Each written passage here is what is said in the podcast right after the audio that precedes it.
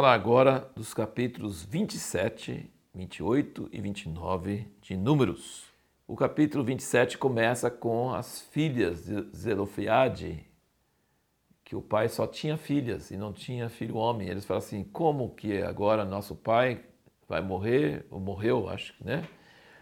E nós vamos ficar sem herança e o nome dele vai desaparecer de Israel.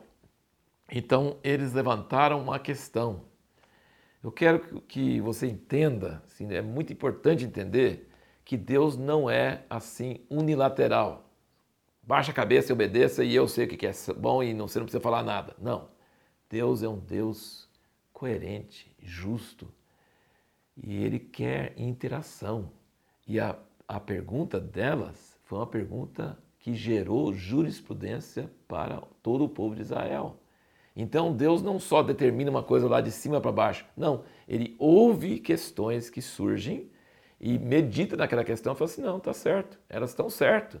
Então daqui para frente, as, o, quando o homem só tem filhas mulheres, que elas herdem realmente é, como se fossem homens, eles tenham herança, a herança dele passa para eles. Então Deus usa jurisprudência, ele usa questões que levantam e são conversados, e aí isso gera, toda uma nova legislação para o povo. Então é uma interação entre a autoridade e as pessoas que estão sob autoridade.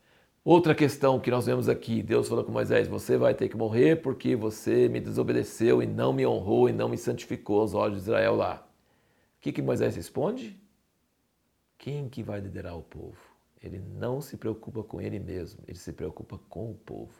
Eu morrendo, o que vai acontecer com o povo? Quem vai liderar eles? Coloca um líder sobre eles. Gente, esse é um coração de verdadeiro líder. Ele não está preocupado consigo, ele está preocupado com o povo. E aí vem a resposta à pergunta que nós levantamos no último vídeo: como preparar um sucessor? Olha o que Deus fala com Moisés. Pega Josué, homem em que há o Espírito. Não é um homem que vai receber o Espírito. Não, é um homem que já tem o Espírito.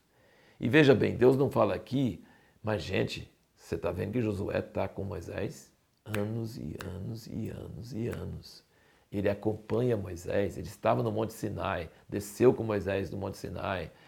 Ele, era, ele estava sempre junto com Moisés. Então é importante numa sucessão no ministério que a pessoa seja uma pessoa, não uma pessoa que é colocada, eleita eh, artificialmente, não, uma pessoa que vem acompanhando o ministério mais velho, está junto, está assimilando, vendo, está perto. E é um homem que tem o Espírito, é um homem que já tem o Espírito. E depois Deus fala assim: coloca ali na tenda e, eu vou colocar da sua glória e da sua autoridade sobre ele. E então todo o povo de Israel iam ver que oficialmente Moisés estava passando para Josué a sua seu manto de autoridade. Então essa, essa transmissão pública também faz é, muito é muito importante. Agora note aqui uma coisa muito interessante que é o seguinte: é, ele fala: Josué vai consultar Eleazar quando ele quer saber de Deus as coisas. Então Eleazar vai ter Urim e Tumim, aquelas duas pedras onde havia uma, assim, uma luz em uma, uma luz ou outra, quando é sim ou não, coisa. Ele vai consultar a voz de Deus através do sacerdote e ele vai julgar o povo. Então ele separou a autoridade civil, no caso Josué, da autoridade religiosa ou espiritual, no caso Eleazar. Assim era a ordem de Deus. Sabe por quê? Porque é, é muito perigoso quando a mesma pessoa tem autoridade civil e autoridade espiritual, isso torna muito perigoso se tornar uma tirania, uma, um governo autocrático, um governo que, que oprime o povo. E aí Deus queria que fosse separado autoridade espiritual de autoridade civil. Porém, isso parece que nunca funcionou muito bem, não. Porque se vê na própria vida de Josué que ele parece que ouvia de Deus. Ele, aquele anjo, depois nós vamos ver em Josué que o anjo, o Senhor apareceu para ele e falou diretamente com ele. Talvez em algumas ocasiões ele consultava a Deus por meio de Eleazar, mas muita parte do tempo ele ouvia de Deus diretamente. Então esse negócio de autoridade civil, autoridade é, espiritual separado, na história de Israel nunca funcionou muito bem não. Mas Deus dividiu para não ter governo totalitário. Então isso é importante. Agora, gente, sabe qual é o governo ideal? Em Jesus, ele vai ser sacerdote e rei. Ele vai unir os dois ministérios. E com Moisés, Moisés ouvia de Deus e ordenava o povo. Então estava unido em Moisés e vai estar unido novamente em Jesus. E agora nós vamos é, terminar nosso assunto aqui nos capítulos 28 e 29. O assunto geral é Holocausto. E eu quero ler o que eu escrevi aqui sobre o Holocausto, que é muito interessante, muito importante. Os holocaustos que Deus pediu para Israel oferecer eram para alimento ou pão e para cheiro suave. Ele usa sempre essas palavras. O alimento de cheiro suave para o Senhor. Depois Deus fala nos Salmos que Deus não precisa de sacrifícios porque todos os animais do mundo são dele.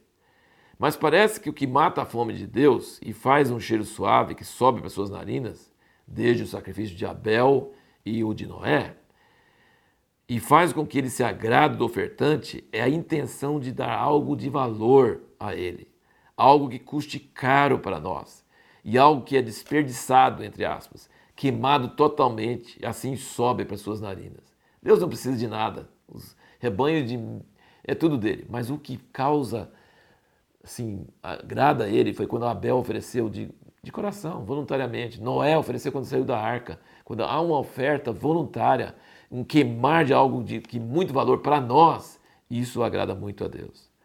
É claro que todos os sacrifícios falam de Jesus, o Cordeiro perfeito, que é o único que agrada a Deus e que podemos oferecer a Ele e ter certeza que Ele gosta. Nada a não ser Jesus, eh, Deus gosta, somente Jesus Ele gosta. É um grande privilégio saber de antemão, por palavras expressas e ordens claras de Deus, o que podemos oferecer a Ele e ter certeza que Ele vai gostar. Os comentários que Jesus fez sobre as moedas daquela viúva e sobre o vaso de alabastro que a Maria quebrou e derramou aquele perfume precioso mostram o que toca o coração de Deus. Ele tem tudo, não precisa de nada, mas nos criou para oferecer a Ele sacrifícios voluntários, que são seu alimento e que são cheiro suave.